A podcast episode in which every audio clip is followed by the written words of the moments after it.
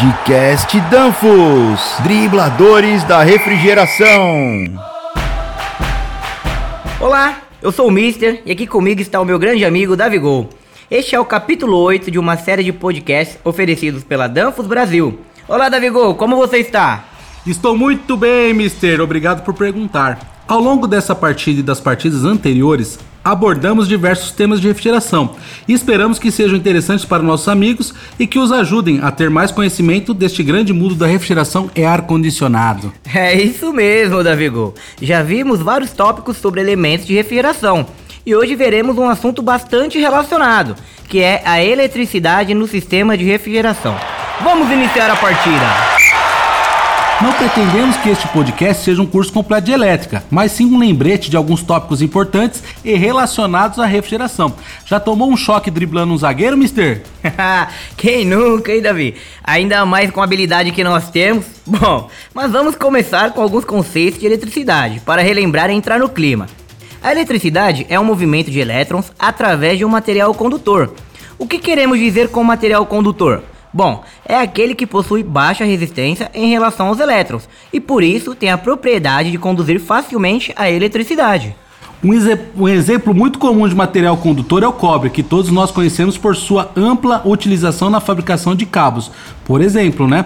Seu amplo uso nesta aplicação se deve ao fato de ser um material condutor muito eficiente. Através do material condutor, a eletricidade flui movendo os elétrons por toda a sua superfície. É, e também existem materiais que não são condutores. São materiais cuja aplicação é normalmente isolante. Por exemplo, o plástico, que normalmente é ineficiente na transmissão de eletricidade e por isso é usado para cobrir cabos de cobre. Eletricidade ou fluxo de eletricidade ocorre quando temos uma carga elétrica que deseja se mover para qualquer lugar, assim que tiver a chance. Essa carga pode ser positiva ou negativa. Esses dois tipos de carga sempre buscam se equilibrar, de forma que se tiver carga positiva, ela vai procurar fluir pelo material condutivo quando encontrar uma carga negativa. E se tiver carga negativa, irá procurar um positivo. Aí que vem aquele famoso lema, Davi, que cargas opostas se atraem e cargas iguais se repelem. Hoje você tá brincalhão, hein, mister? Tomemos, por exemplo, uma bateria. Uma bateria convencional tem a propriedade de armazenar uma carga elétrica, pronta para ser utilizada quando for necessário. Na bateria, você também tem dois polos, negativo e positivo. Assim que instalarmos a bateria no equipamento que queremos alimentar e conectarmos os polos, a bateria começará a descarregar devido ao fluxo elétrico. A carga no polo positivo procurará encontrar o polo negativo. Desta forma, aproveitamos o fluxo conectando um circuito no meio dos polos da bateria. Um exemplo bem simples disso é uma lanterna, onde temos a lâmpada de LED alimentada pela bateria. Exatamente, Davigol. E na lanterna, a carga elétrica passará pela lâmpada LED para acendê-la enquanto ligamos os polos. O potencial dessa carga elétrica é chamada de tensão elétrica e é medida em volts. Por exemplo, se você tem uma bateria de 1,5 volts, podemos aumentar a carga ou tensão conectando cada uma delas em série. As baterias são usadas em aplicações que exigem baixa carga ou baixa tensão, portanto, precisamos apenas de uma delas para os dispositivos elétricos onde as usamos.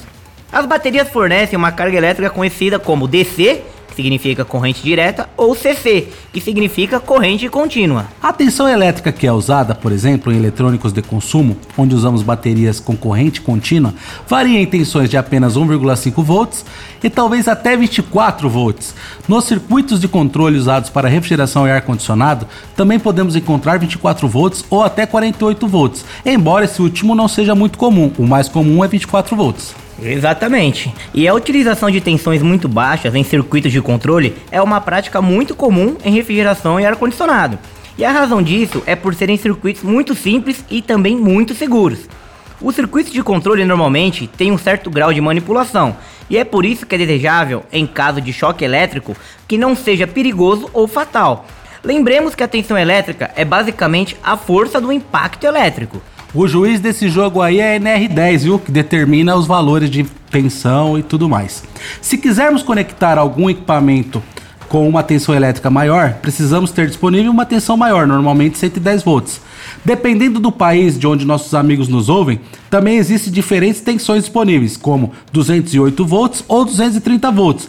Ao contrário da tensão usada nas baterias, esta tensão é fornecida como corrente alternada, ou CA. E é muito importante mencionar que qualquer corrente ou tensão elétrica é muito perigosa. Por isso deve ser manuseada apenas por profissionais especializados. Agora, mencionamos que a tensão ou força com a qual a eletricidade flui é a tensão e mencionamos também sobre a corrente elétrica. Mas o que é a corrente elétrica? Bem, a corrente é a quantidade de eletricidade que flui e é medida em amperes. Fazendo um análogo com um tubo de água, a corrente seria a quantidade ou fluxo de água, e a tensão é a força ou pressão com que essa quantidade de água flui. A tensão e a corrente juntas são capazes de gerar trabalho, por exemplo, acionando o motor elétrico ou também gerar calor, por exemplo, quando alimentamos um elemento de aquecimento.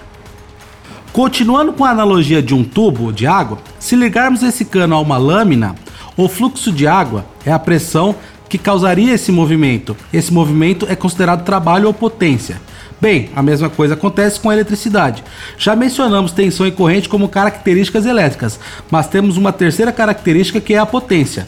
A potência é equivalente ao calor e ao trabalho de que falamos anteriormente. Essa potência é medida em watts.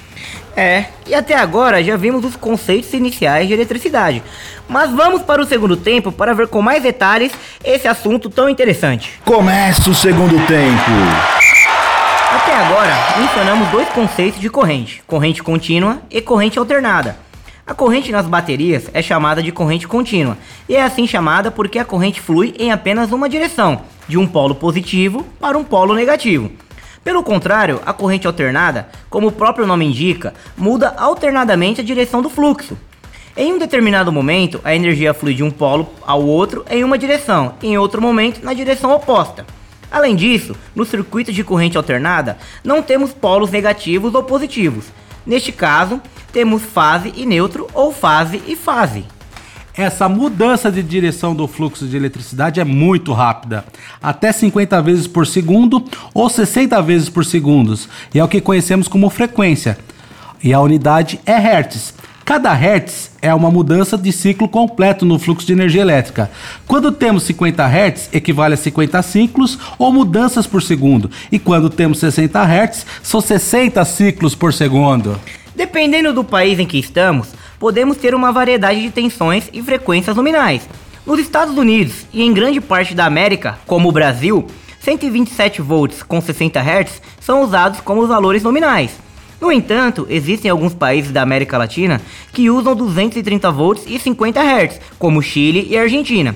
Na Europa, uma tensão de 230 volts e uma frequência de 50 Hz é muito comum na maioria dos países. Então, até agora já temos vários conceitos de eletricidade temos tensão medida em volts, corrente elétrica medida em amperes, frequência medida em hertz e, por fim, potência ao trabalho medida em watts. Não entraremos em muitos detalhes sobre por que temos energia CA ou corrente alternada, mas o principal motivo é como essa energia CA é gerada e transmitida de forma segura, confiável e barata. Os conceitos que mencionamos até agora em corrente alternada referem-se à corrente de uma fase. Uma fase é uma linha viva carregada com energia elétrica. Para ter essa corrente de uma fase, precisamos de pelo menos uma fase e um neutro para alimentar um dispositivo. Em aplicações leves e as mais comuns, uma fase e o um neutro são suficientes para alimentar e fornecer serviço elétrico. Essas instalações são chamadas de monofásica. Existem motores, principalmente os de pequeno porte, que são alimentados com instalações monofásicas. Para as instalações maiores, é mais conveniente e eficiente ter uma instalação elétrica trifásica. Nessa instalação, como o próprio nome indica, não temos apenas uma fase, mas três que alimentarão o equipamento ou motor. Cada uma das três fases junto com o neutro tem um fluxo alternado de eletricidade.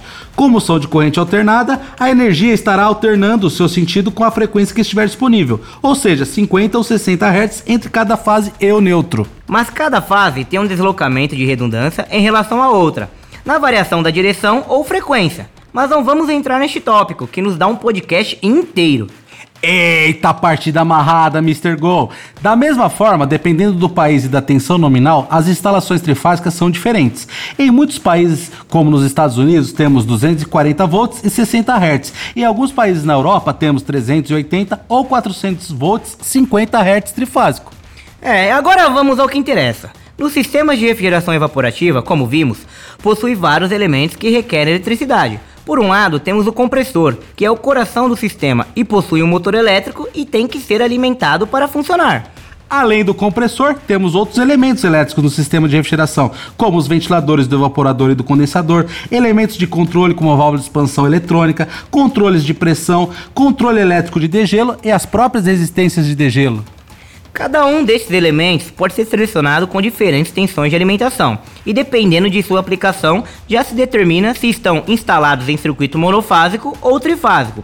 A escolha da tensão que vamos utilizar é acompanhada de critérios de seleção que podem variar em diferentes aspectos, como o tipo de instalação elétrica disponível, a dimensão da instalação, os equipamentos selecionados, entre outros. Os compressores e unidades condensadoras de refrigeração já são projetados com certos critérios que facilitam a seleção desses elementos, igual a seleção brasileira. É muito comum que instalações de refrigeração de pequeno porte tenham opções de compressores monofásicos e trifásicos.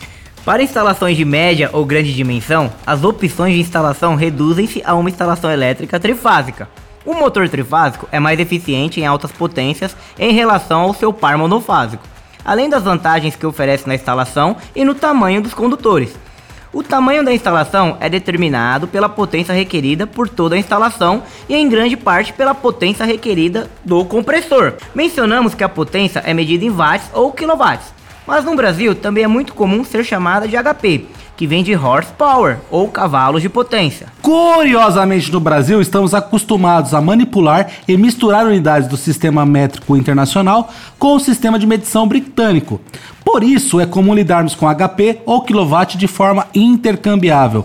O restante dos componentes, como ventiladores, resistências de aquecimento e componentes de controle, como contatores, reguladores de pressão, termostatos e válvulas solenoides, são normalmente para circuitos monofásicos, com tensões compatíveis com as do compressor e da unidade, porém apenas uma fase. Ou seja, quando instalo o compressor trifásico conecto as três fases ao motor, mas os componentes serão alimentados apenas por uma única fase? Exatamente, Mister. Os componentes que são conectados do circuito secundário são monofásicos ou bifásicos. Então, diferente do compressor, esses são conectados usando uma fase monofásica.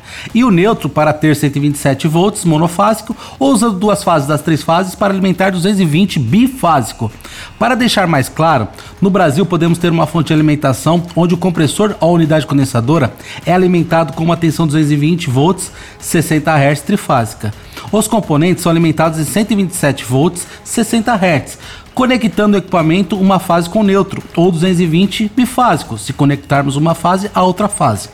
As tensões resultantes por fase com neutro e fase com fase variam dependente da potência que temos na instalação trifásica. Dependendo de cada país, essas tensões e fontes de alimentação podem ser diferentes. É, isso mesmo. Mas não se preocupe com essa sopa de letrinhas aí. Cada compressor, unidade condensadora e componente é perfeitamente identificado em qual tensão e frequência ele deve ser utilizado.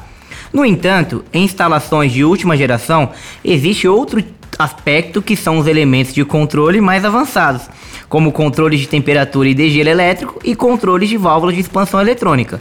Esses elementos vêm para 24, 110 ou 220 volts, mas elementos como sensores de temperatura e pressão podem ter outras tensões menos potentes, como 12 ou 5 volts, corrente contínua. Mas veremos isso mais tarde, quando vermos o assunto do controle avançado de refrigeração. Bem, nosso tempo acabou por hoje, mas acho que cobrimos muitos aspectos da parte elétrica da Vigor. Isso mesmo, meu querido Mister. Terminamos por hoje, 48 do segundo tempo. Amigos, queremos saber mais sobre o que vocês acham do nosso podcast. Deixem seus comentários nas publicações de nossas redes sociais. Também convidamos vocês a visitar nossa página da web em nosso site www.danfos.com.br para obter mais informações. Estamos muito interessados em saber o que você achou do nosso podcast ou qual partida você mais gostou e também qual tema você gostaria de saber mais. Corneta Futebol Clube. Assim estaremos cientes de todos os seus comentários e desejos. Por hoje nos despedimos. Muito obrigado e até a próxima. Valeu, Mister! Tchau, obrigado! Podcast Danfos, dribladores da refrigeração.